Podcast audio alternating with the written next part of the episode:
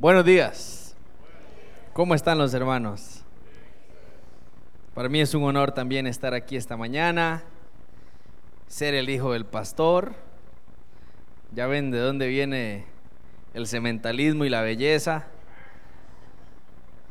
Lástima que sea morado el pastor, nada más, eso es lo único que no heredé ni pienso heredar nunca. Yo soy Manu como la pastora. Pero bueno, damos gloria al Señor. Y hermano y amigo que nos visita esta mañana, qué bueno verle aquí. Hay muchos lugares a los que podríamos ir un domingo de verano. ¿ah? Podríamos ir a ver aviones, podríamos ir al volcán, podríamos irnos a, aunque sea ahí al parque, a ver palomas. Pero el hecho de que usted esté aquí esta mañana es una sabia decisión porque al Dios que adoramos, al Dios que cantamos hace poquito y al Dios y el Dios que nos va a hablar a través de su palabra es un Dios real. ¿Cuánto lo creen?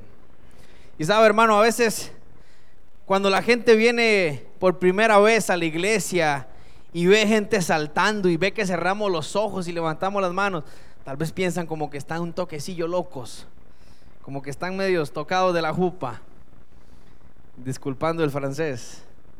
Y sí, efectivamente estamos locos, locos por Cristo.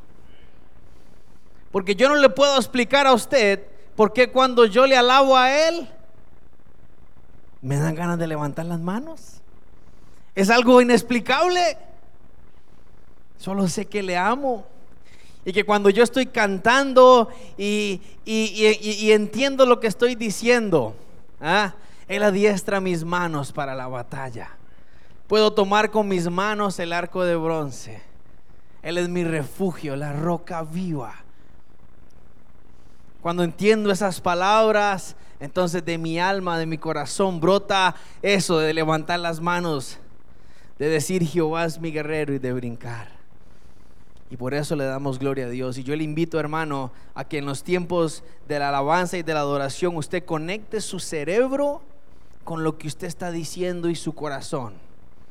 Para que usted no solamente siga una canción o siga las palmas, sino que entienda lo que estamos declarando, lo que estamos profetizando y a quién estamos exaltando. Amén. ¿Cuánto le dan gloria a Dios por estar esta mañana en este lugar? ¿Cuántos están con salud? ¿Cuántos están contentos? Qué bueno. No todos dicen amén, pero la mayoría sí. Así que yo sé que tal vez hay gente que no dice amén, pero es por vergüenza, pero yo sé que está muy bien. Y gloria al Señor por eso, hermanos. Insisto, qué gozo y qué alegría verle eh, esta mañana aquí en la casa del Señor, porque no somos una religión, somos hijos de Dios. Y le estamos esperando, porque Él viene pronto y viene por su iglesia. Amén.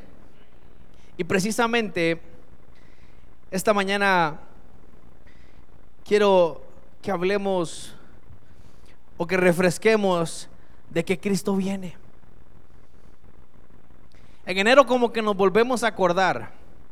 En diciembre cuando vamos a la cuenta del banco y tenemos salario, vacaciones y aguinaldo, le damos gracias a Dios pero que empiece la fiesta.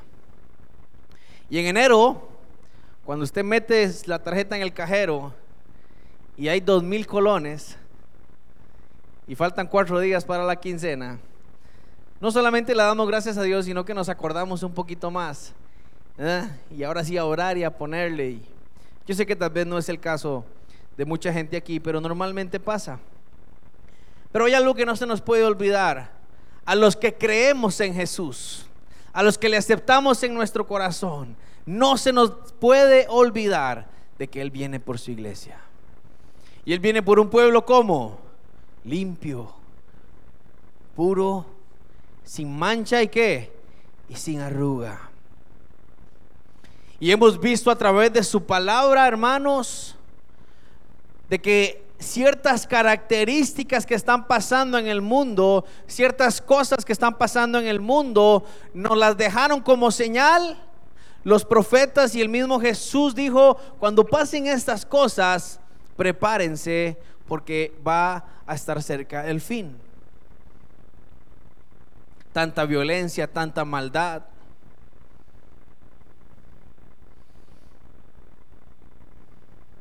La condición del hombre de volver su corazón en contra de Dios es una de las principales señales de que el fin está cerca. Los pronósticos de los científicos ya no son completamente certeros.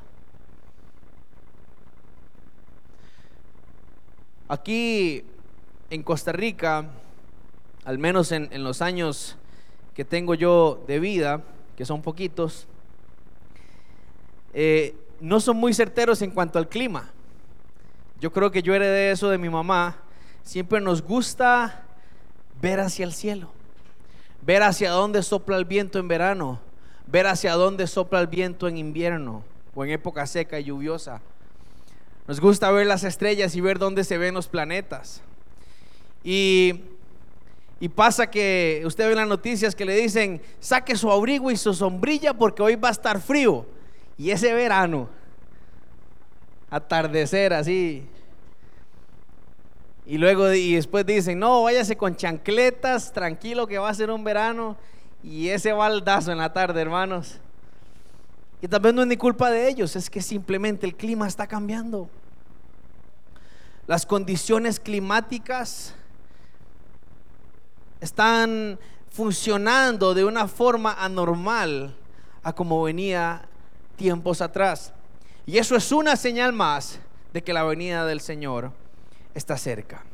Y el pastor nos hablaba el domingo pasado y nos daba algunos consejos de cómo iniciar el año. Este es el segundo domingo de enero y sé que muchos empezaron el año con metas y con muchas cosas y el pastor nos decía que una de las principales características es que debíamos de pedirle al Señor de que estuviera con nosotros todo el año, no separarnos de Él.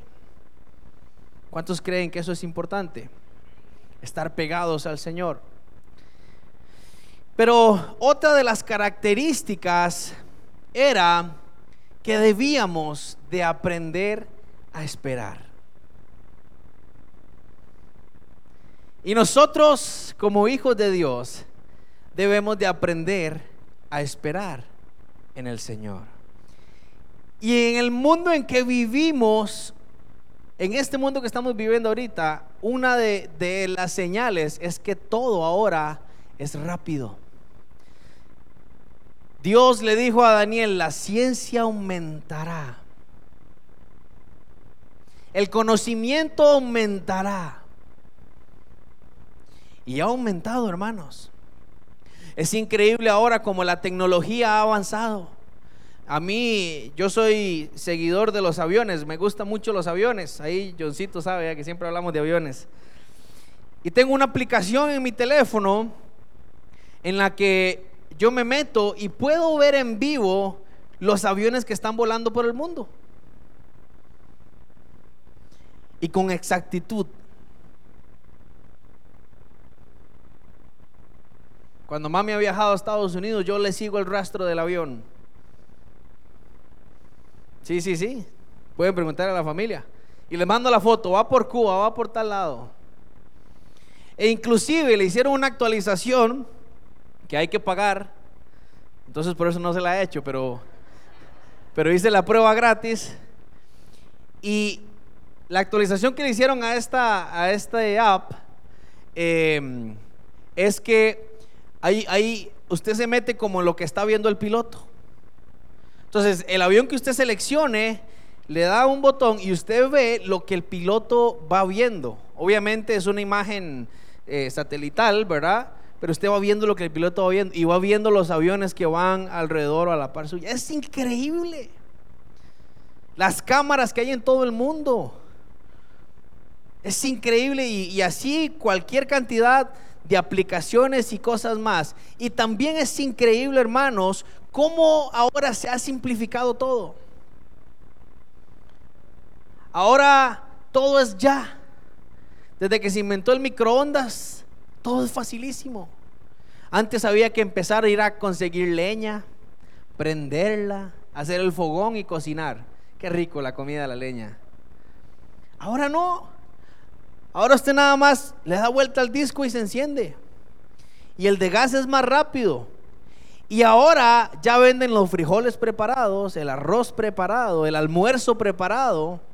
Y a los que somos recién casados y no somos muy diestros para cocinar, vamos a un supermercado y ya está el almuerzo listo. Ahora están eh, el Express a través de una aplicación, porque como esto está siendo grabado, mejor no digo publicidad. Y usted se mete y escoge qué quiere comer en los restaurantes y le da clic, le descuentan de su tarjeta y a los 30 minutos está la moto afuera de su casa. Todo así fácil. ¿Sí o no? Fácil. Todo fácil. Los que tenemos familiares en el extranjero, nos comunicamos fácil. Tenemos una prima, la hermana de, de, Nana, de Ileana, que está allá en Japón, en no sé dónde, allá en la vuelta del mundo. Y fácil, con el teléfono nada más, llamamos por WhatsApp o llamado, lo que sea, y nos vemos. Fácil, fácil. Y pasa que en las cosas de Dios queremos lo mismo. ¿Sí o no, hermanos? Qué fácil es decir, voy a llamar a Dios por videollamada. Ting, ting, ting. Dios, ¿cómo estás? ¿Ah? Qué fácil es decir, necesito sanidad. Voy a meterme a la, a la aplicación y pido la sanidad. Tic, tic, tic, tic. Voy a ver dónde está la bendición este domingo, en cuál iglesia y ahí llego. Necesito la restauración de mi hijo, de mi esposo. Vamos a ver, a ver, a ver. Ah, aquí está, lo encontré. Ping. Qué, qué fácil sería, hermanos. ¿Sí o no? ¿Ah? O en el Facebook o en YouTube. Que está todo. Todos los tutoriales. Hasta usted puede poner cómo ser un buen cristiano en YouTube y le sale cómo ser un buen cristiano. Sí, porque ahora ah, está de todo. Pero déjeme decirle algo, hermanos. En la Biblia las cosas no funcionan así. Con el Señor las cosas no funcionan así y esta mañana vamos a verlo. ¿Por qué? Quiero que abra su Biblia en el Salmo 62. En el libro de los Salmos, el capítulo 62.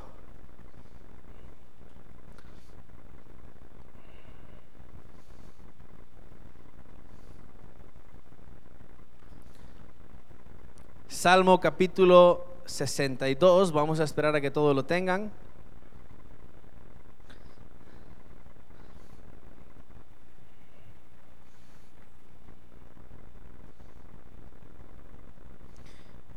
¿Lo tenemos?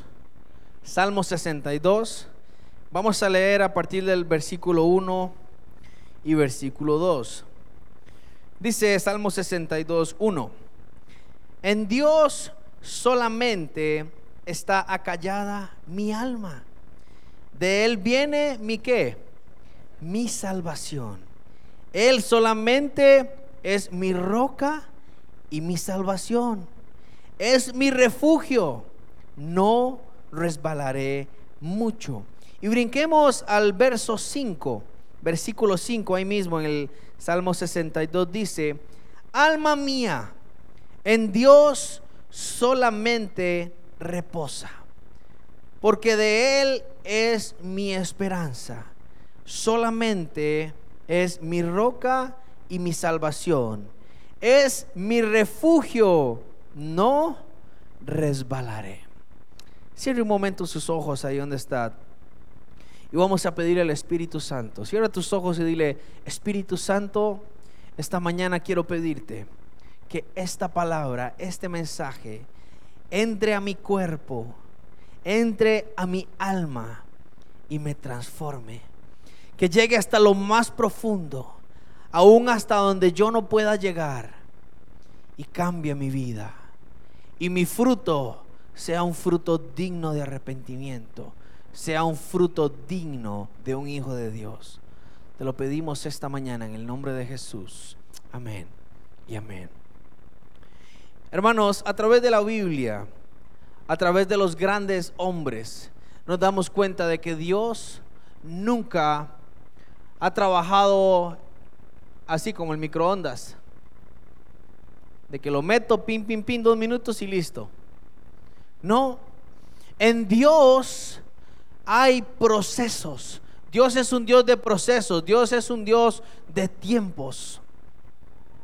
Y nosotros debemos de aprender a caminar bajo esos procesos, bajo esos caminos de Dios.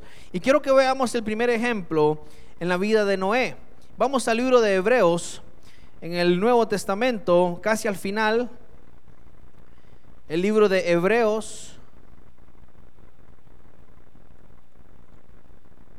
el capítulo 11 de Hebreos. Vamos a ver si lo encuentro yo por aquí.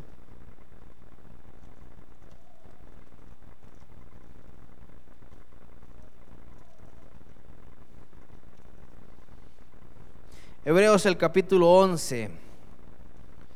Hebreos está después de Filemón. Y si no saben está Filemón, está listo. No, Filemón está antes de Hebreos. Hebreos el capítulo 11, el versículo 7. ¿Lo tenemos? Dice Hebreos 11, 7. Por la fe, Noé, cuando fue advertido por Dios acerca de cosas que aún no se veían, con temor preparó el arca en que su casa se salvase. Y por esa fe condenó al mundo y fue hecho heredero de la justicia que viene por la fe. Nótese que la palabra que más se usa, ¿cuál es? La fe. De hecho, si usted lee ese, capítulo 11, habla de, la, de cómo actuó la fe en muchos hombres de la Biblia. Pero para que se produzca la fe en nosotros, debemos de aprender a esperar. Porque es muy fácil leer. Y si usted lee en el libro de Génesis la historia de Noé, viene muy linda. Dios le habla a Noé, le dice, el mundo se descontroló, lo voy a destruir, a su narca, mete estos animales, entra tú con tu familia y listo. Pero los datos y la historia dicen que en el área en, el que, la que vivía Noé, en el área en la que vivía Noé, en la región, hermanos, no había llovido. Era un área seca. No había mar cerca. Si usted vive en Punta Arenas y el Señor le dice, construyase un barco porque voy a inundar Punta Arenas, ¿usted le creería al Señor? Sí, ¿verdad? Pero si usted vive en el Cerro de la Muerte y el Señor le dice, construya una lancha porque voy a inundar el Cerro de la Muerte, ¿le creeríamos al Señor? Ahí cambia la cosa, dijo Chivolo. ¿Ah? Ahí, ahí cambia la cosa. Cuando Dios le habla a Noé que construya un arca porque va a caer un diluvio y se va a inundar la tierra, le pide a Noé que construya un barquito de 138 metros por 23 de ancho por 14 metros de alto. 138 metros, yo no sé si será el tamaño de toda esta entrada hasta el fútbol 5. Tal vez poquito más, poquito menos. Imagínense, hermanos, hacer un barco de esa magnitud. Y le dice, bueno, hágalo con esas magnitudes porque yo voy a inundar la, la tierra por completo y va a llover mucho. Y en la tierra donde vivía Noé no llovía, no era un lugar lluvioso y no tenía mar cerca. Y sin embargo Noé obedeció. ¿Creen ustedes que Noé empezó a recibir críticas? ¿Creen ustedes que Noé empezó a pensar dentro de sí mismo, yo creo que esto no es de Dios? Yo creo que esto que me dijeron como que, pues sí, pero está raro. Como muchas veces venimos a la iglesia y el Señor te habla y te dice, te voy a dar esto, esto, o quiero que hagas esto, y tú empiezas a ver el panorama y empiezas como, y yo creo que, no sé, como que no sé. Y hermanos, la construcción del arca duró alrededor de 100 años. Desde que Dios le habló a Noé hasta que cayó la primer gota de agua, pasaron 100 años. Y nosotros por un año que el Señor no nos habla, estamos a punto de irnos de la iglesia.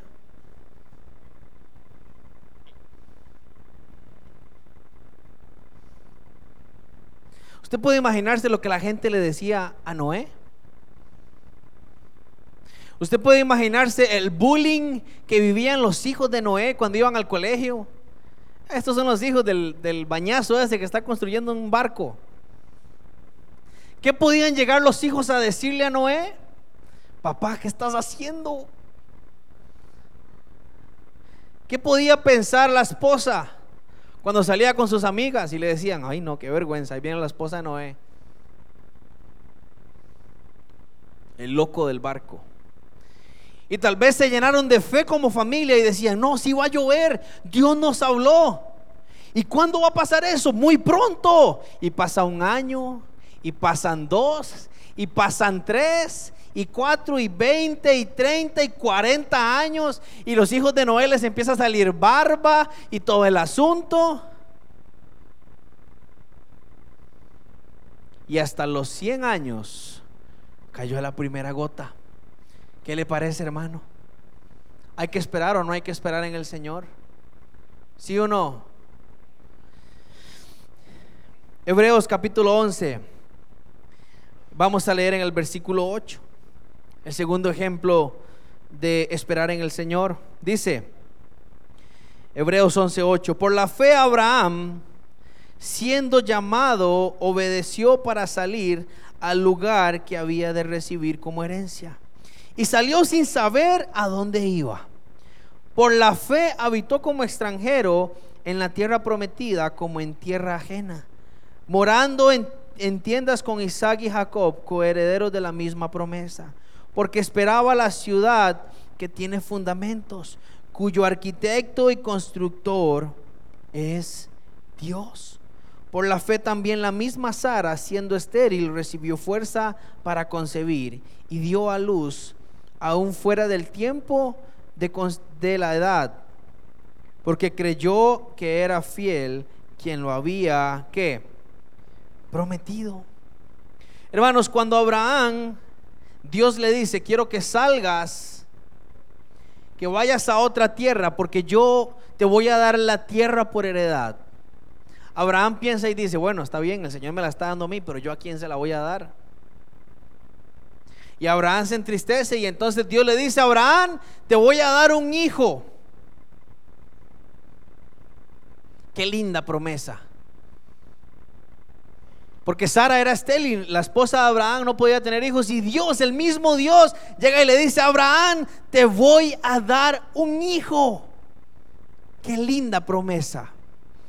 Pero esa promesa la recibió Abraham cuando tenía 75 años de edad. Y cambia la cosa otra vez. Porque jóvenes, qué lindo tener un hijo, ¿sí o no? Pero hermanos, con 75 años. Y ya Sara, o sea, además de que era estéril, ya no podía. Ya.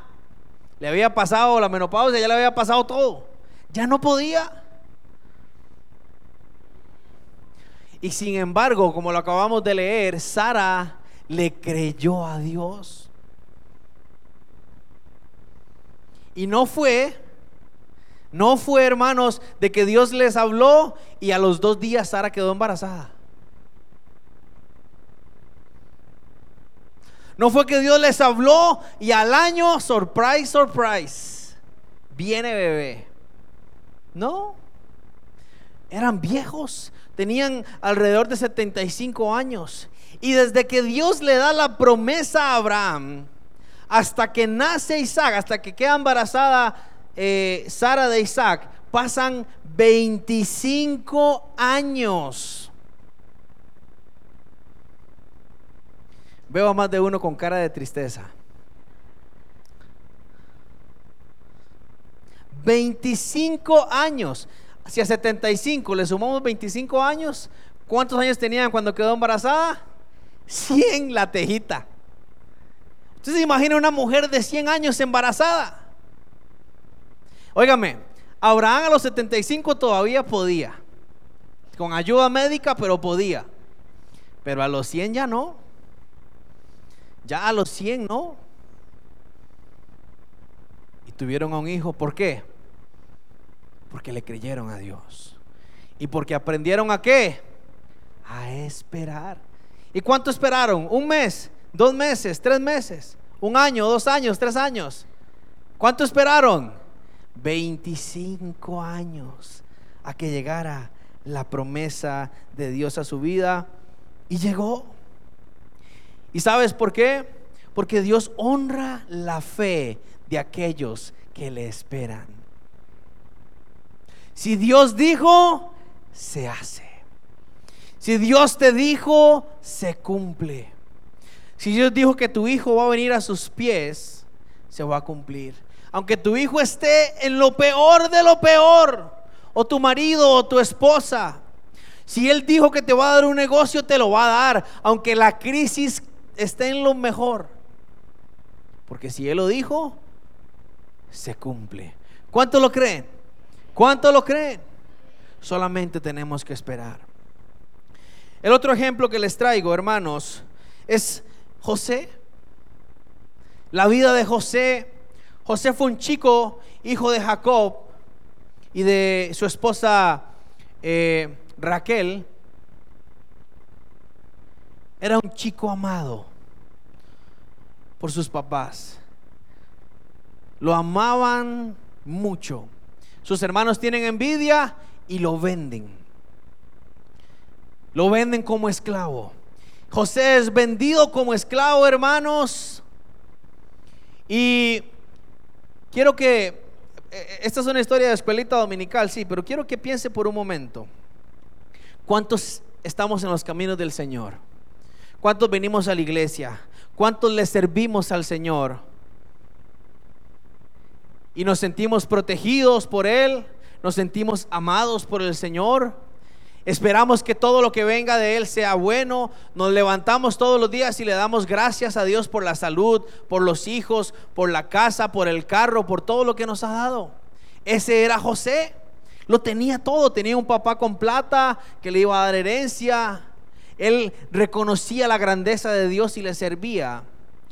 Y de un pronto a otro se ve amarrado caminando hacia Egipto como esclavo. ¿Qué cree usted que pasaba por la mente de José? Dígame. ¿Qué cree usted que pasaba por la mente de José? Si usted fuera José, ¿qué pensaría? ¿Qué pensaría de Dios en ese momento? Y sin embargo José honró a Dios. Siendo aún él vendido, honró a Dios. Y cuando llegó a Egipto, fue comprado por Potifar como esclavo. Y viene la esposa de Potifar y lo seduce y quiere este, llevárselo a la cama. Lo vio muy guapo el chiquillo y esto y lo otro. Y José, pudiendo rebelarse, porque todo lo que había pasado en su vida era injusto. ¿Qué hizo José? Los que fuimos a la escuelita dominical. Salió huyendo. ¿Qué hizo José, hermanos? Honró a Dios.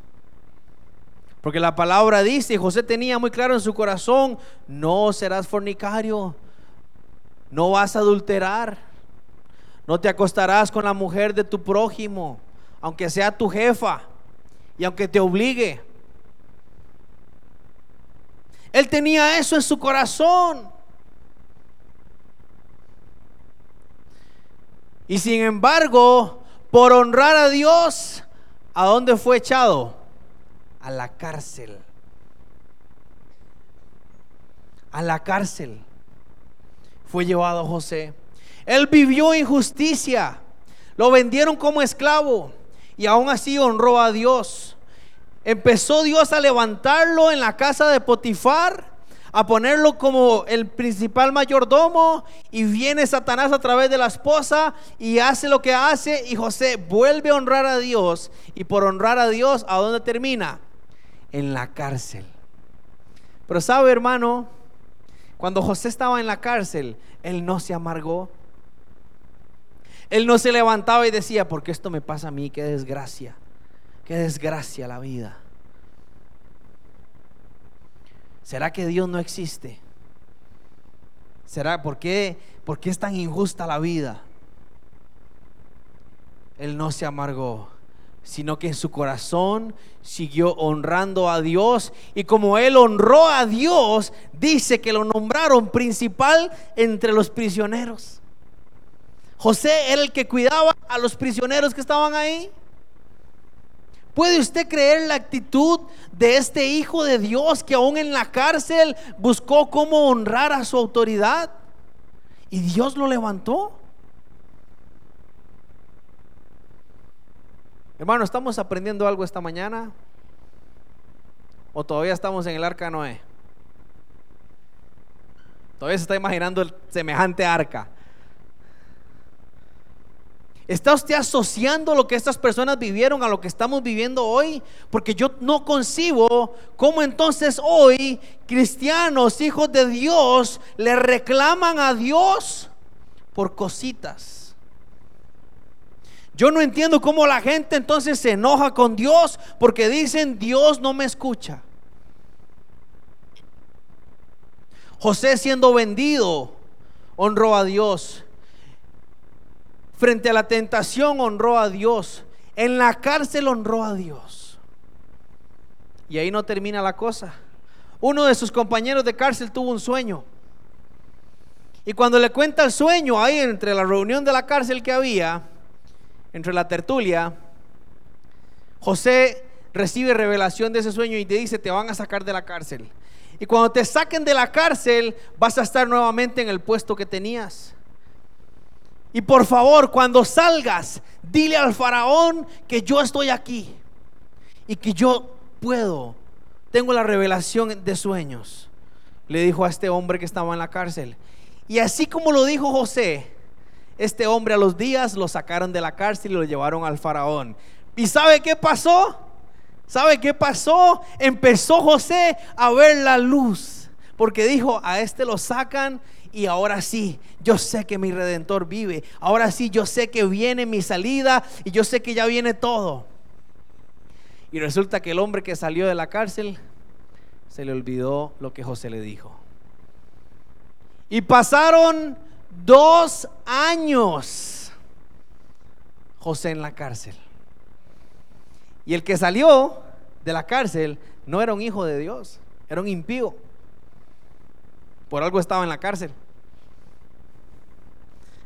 Oiga, hermano, oiga, ¿cómo es posible que el vecino, que es un borracho mujeriego, tenga ese carro y yo tengo que andar en bus?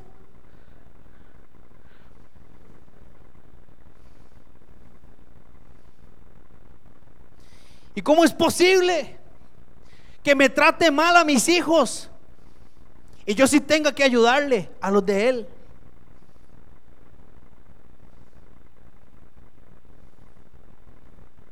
cuál evangelio hemos estado viviendo. Dos años en la cárcel.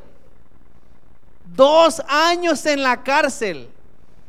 Y a los dos años, el faraón tiene un sueño y cuando el faraón suelta el sueño a los que estaban con él y nadie se lo podía revelar, en ese momento el Espíritu de Dios llega a este hombre que estuvo con José y este hombre dice, un momento, yo sé quién puede revelar ese sueño. Hay un hombre en la cárcel, faraón, que reveló mi sueño y puede revelar el tuyo.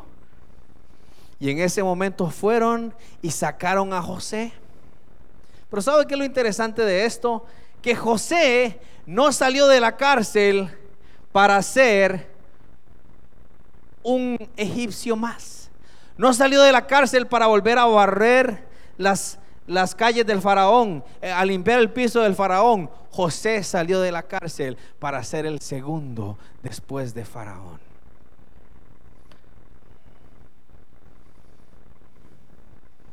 José salió de la cárcel para que cuando él dijera algo, se hacía.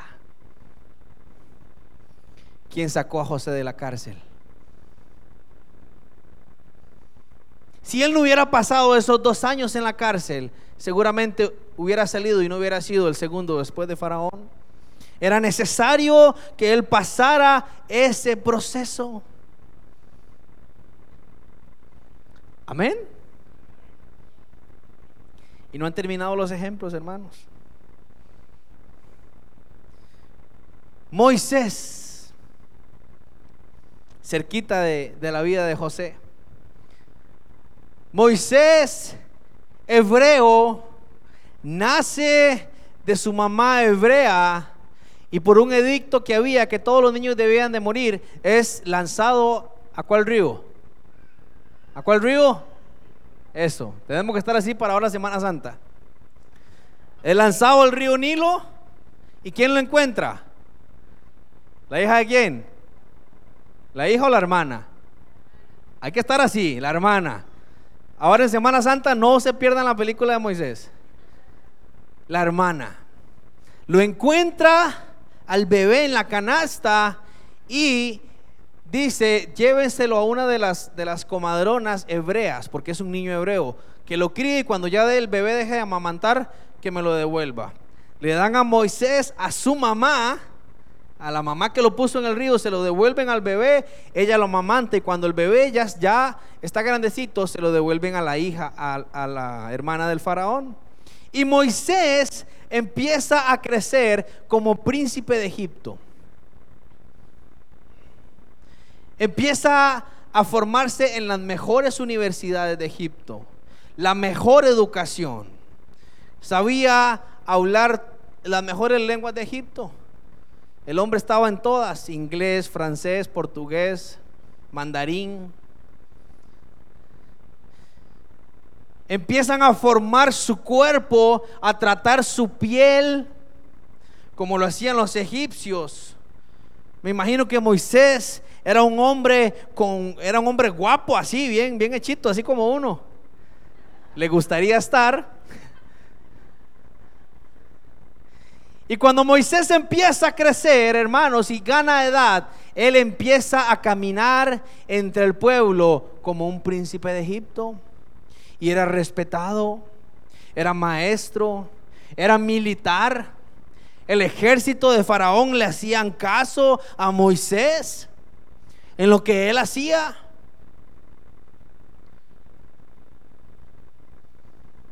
Y resulta que un día ve a dos hebreos peleándose y él se mete. Porque él era Moisés. Y lo que él decía se hacía. Y como uno no le hizo caso, le dio y le dio y le dio y lo mató. Y como lo mató, lo enterró porque tenía miedo a que el faraón se enojara, porque el faraón sí estaba encima de Moisés. Y como le dio miedo, huyó. ¿Y a dónde huyó Moisés? Al desierto. Salió como príncipe de Egipto y huyó al desierto. Ahí conoce a la mujer con la que se casa, conoce a su suegro y empieza a trabajar como el suegro, para el suegro, perdón. Pero sabe, hermanos, a qué se dedicó Moisés? Era pastor de ovejas en el desierto. Eso es como que Franklin Chan, eso es como que Franklin Chan se lo lleven a donde está él ahorita haciendo esta turbina de plasma, no sé qué, qué está haciendo, y le digan, Franklin, nos lo vamos a llevar a un país allá en Tailandia a que siembre arroz. ¿Qué creen ustedes que puede sentir Franklin Chan?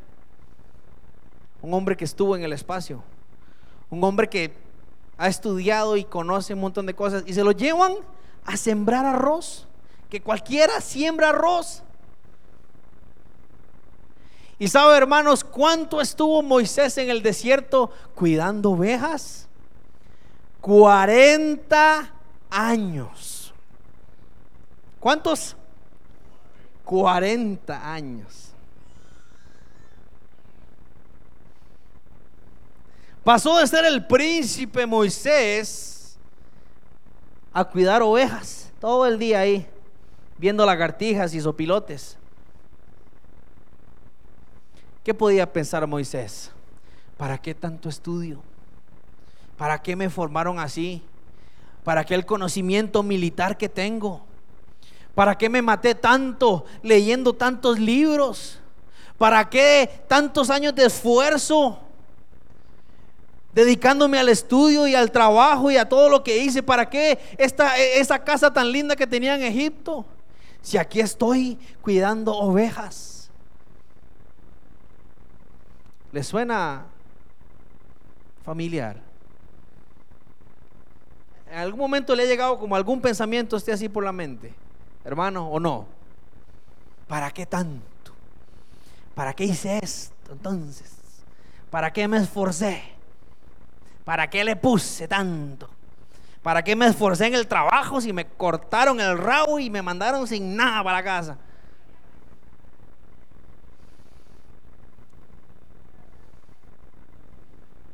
¿Le suena familiar?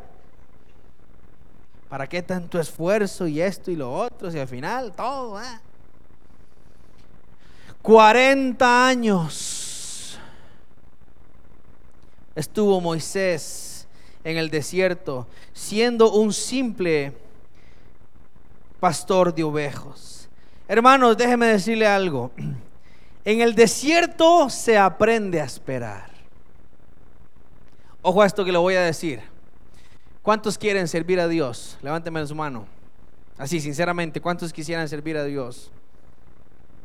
Nadie sirve a Dios con impaciencia. Nadie. Ningún impaciente puede servir a Dios.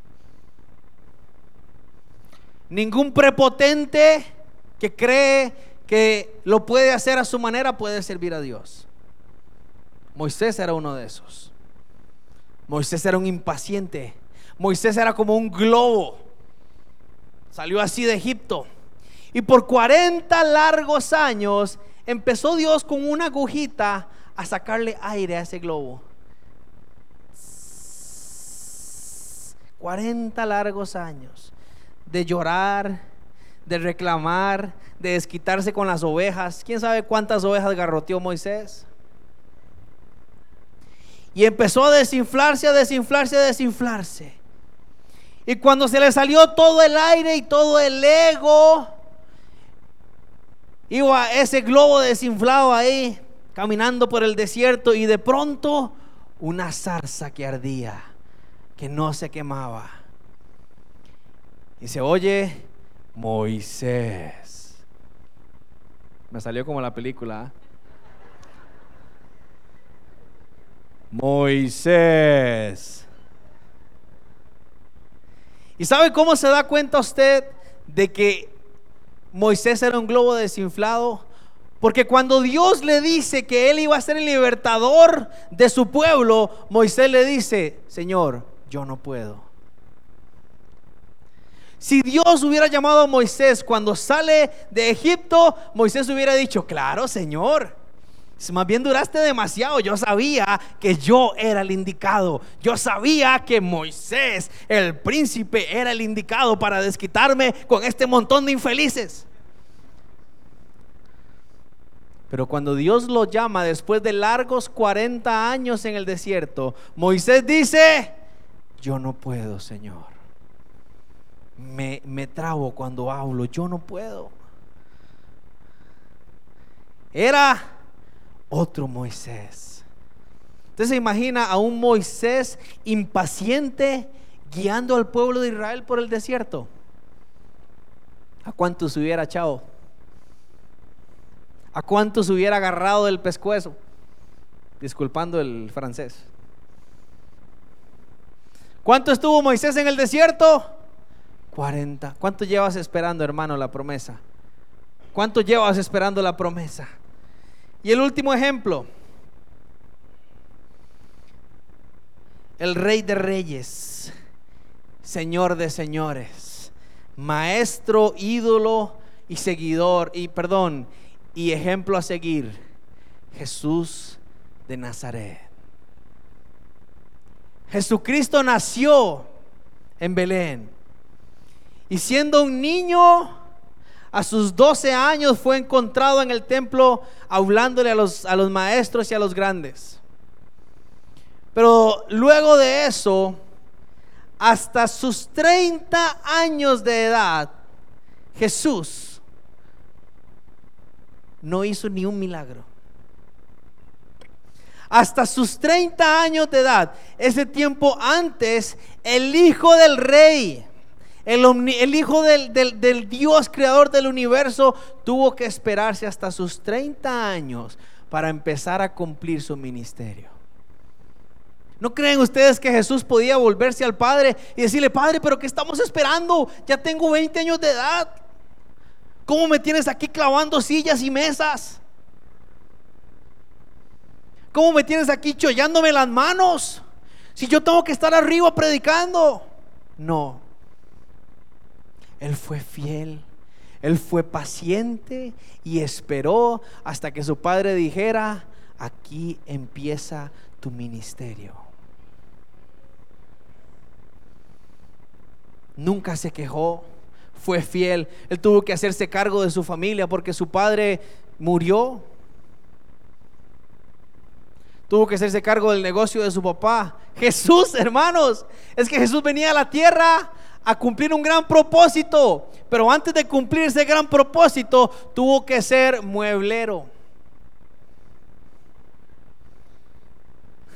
Eso suena vacilón, ¿ah? Jesús era un mueblero. Tenía que martillar, cortar con serrucho. Se cortaba los dedos seguramente. Tuvo que tratar con clientes que le llegaban y le decían, Jesús, pero esta silla está mal hecha. ¿Qué está pasando? Tuvo que vender, tuvo que arreglar, tuvo que tratar con gente de plata que llegó a tratarlo mal y a tratar de abusar de él como mueblero que era. Pero fue fiel, fue fiel. Y a sus 30 años de edad, cuando el padre le dijo, ahora sí, ahora sí. ¿Cuánto esperó Jesús? Hasta sus 30 años. Y, era y es el rey de reyes del que estamos hablando. Ya no es Moisés o Noé, que era un humano más. No, Jesús. Jesús fue el que esperó. Tuvo que esperar. Nunca presionó. Y es que hermanos, póngame atención a esto que le voy a decir. La espera el tiempo que se espera es el proceso mediante el cual Dios trae la fe a su máxima madurez. ¿Entendió eso que le acabo de decir? La espera es el proceso mediante el cual Dios trae nuestra fe a su máxima madurez. Cuando esperamos el tiempo que estamos esperando, lo que sea que esté esperando en Dios, su fe se está madurando, se está madurando y se está madurando. ¿Cuántos esperan en el Señor? Usted que me dijo amén, quiero decirle algo. La espera en Dios no es solamente estar esperando. La espera en Dios es descansar en Él, no angustiarse. Porque es muy fácil decir, sí, yo estoy esperando en el Señor, pero todos los días, Señor, estoy esperando. Señor, estoy esperando. Acuérdese que estoy esperando, Señor. Señor, estoy esperando. Y a veces cambia el tono. Señor, estoy esperando, Señor.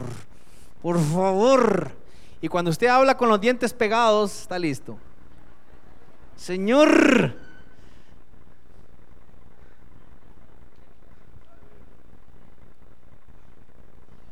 Esperar en Dios es descansar en Él y no angustiarse. Usted no puede decir que está esperando en Dios si depende de pastillas para dormir. Usted no puede decir que usted espera en Dios si depende de un tratamiento médico para tener paz y tranquilidad en su alma o en su cuerpo. Eso no es esperar en Dios. Eso no es descansar en Dios. Usted no puede decir que espera en Dios si se levanta todos los días con miedo. Usted no está descansando en Dios. Vaya conmigo al libro de Isaías. Vamos al libro del profeta Isaías, el capítulo 26. Ya vamos aterrizando. Isaías capítulo 26.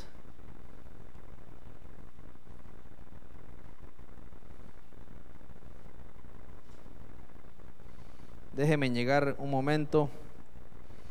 Hoy estoy predicando con la Biblia de la pastora y cada tres páginas me sale algo. Isaías capítulo 26.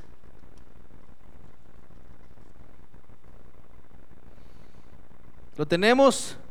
Vamos a leer en el versículo 3. Oiga hermano, los que esperamos en Dios tenemos esta convicción. Isaías 26, capítulo 3. Tú guardarás en completa paz a aquel cuyo pensamiento en ti persevera, porque en ti ha confiado. ¿Tú guardarás en qué?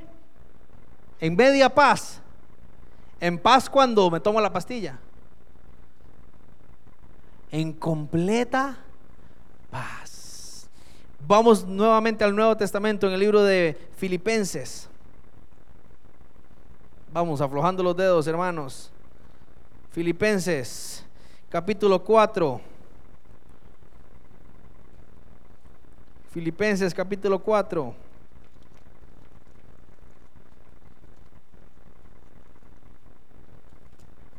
Si ya llegó, espéreme porque yo no he llegado.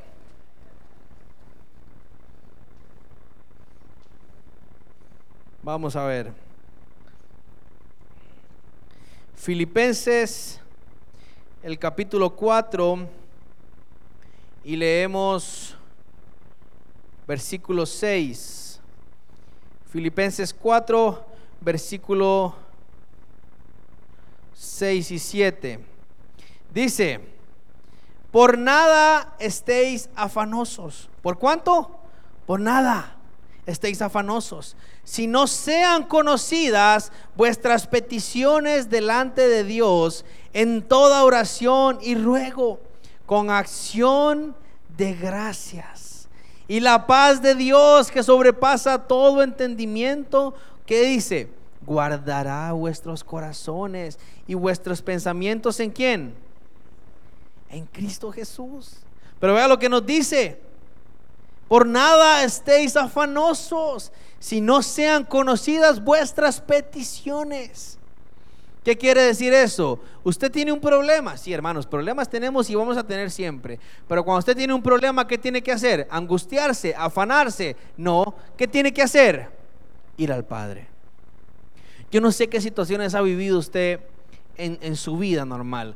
Una de las más fuertes para mí fue cuando eh, vengo, vengo un día de Heredia manejando, suena mi teléfono y me habla mami llorando y me dice con Israel, hay un incendio en el taller y Natanael está atrapado y no lo pueden sacar. Natanael es mi hermano menor. Eso es para angustiarse. Pero ¿qué puede hacer uno? Ya como pude venía lo más rápido que podía, parqueo el camión cuando llego al taller y veo mucha gente, carros, los bomberos. Y cuando entro y bajo la cuesta y vuelvo a ver hacia adentro la bodega, estaba apagado, eh, salía un poco de humo, ya estaba apagado el incendio, todo negro. Y Nati no estaba afuera. Y en eso que yo llego, llegan y me abrazan y me dicen, uy, pensamos que había sido usted. Y yo, no, no fui yo, fue mi hermano. Y en medio de la locura, recuerdo que en mi corazón solamente dije, Señor, tú tienes el control de todo. Y cuando dije eso, sentí la paz que habla Isaías. Sentí la paz que habla Filipenses. La paz de Dios que sobrepasa todo entendimiento guardará vuestros corazones y vuestros pensamientos en Cristo Jesús. Y después de eso, todo fue más fácil.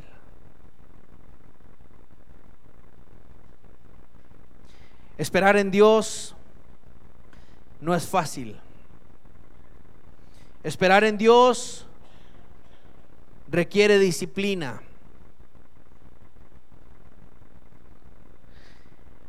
Esperar en Dios requiere confianza. ¿Estamos aquí?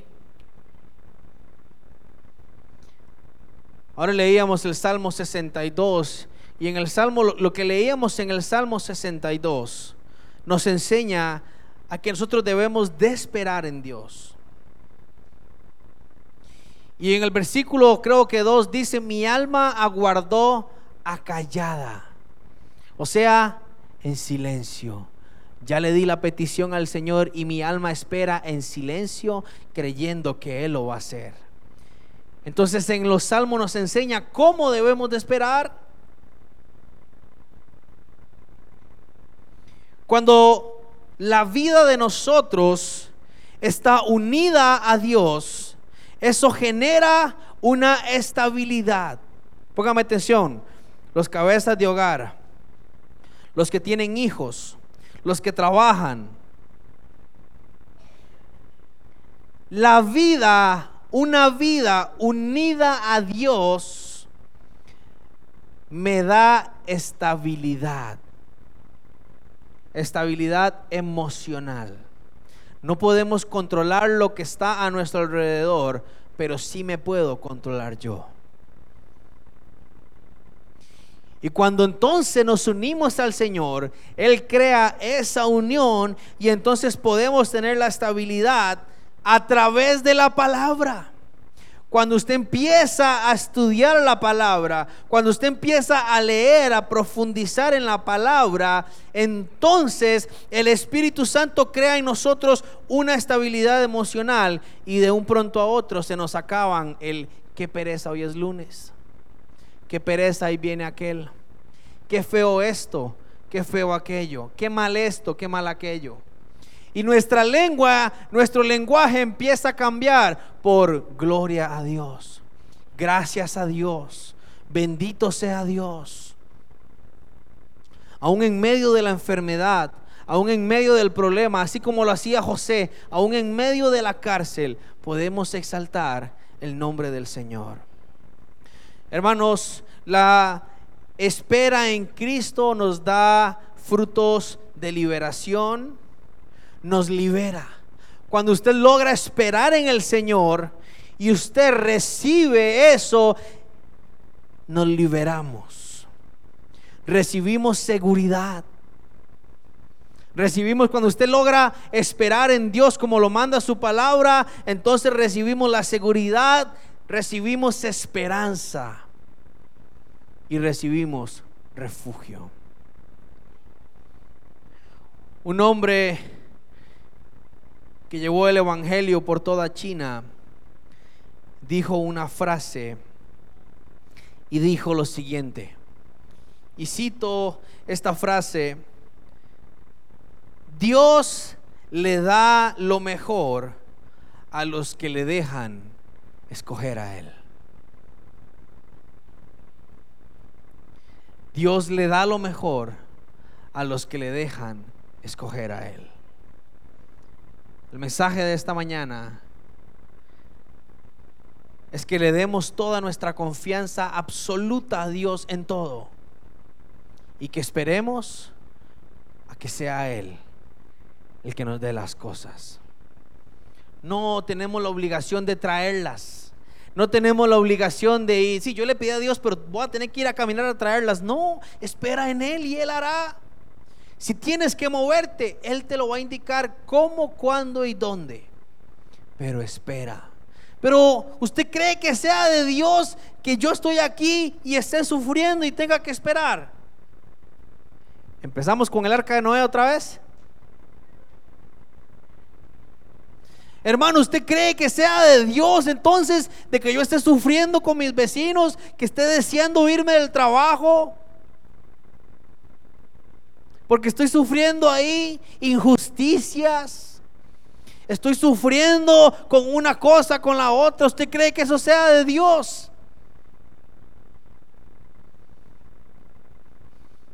Recuerde a José. Recuerde a Moisés. Pero hermano, tanto que estudié y tanto que he logrado. ¿Y usted cree que sea de Dios que tenga que renunciar a eso para cumplir su voluntad? Recuerde a Moisés.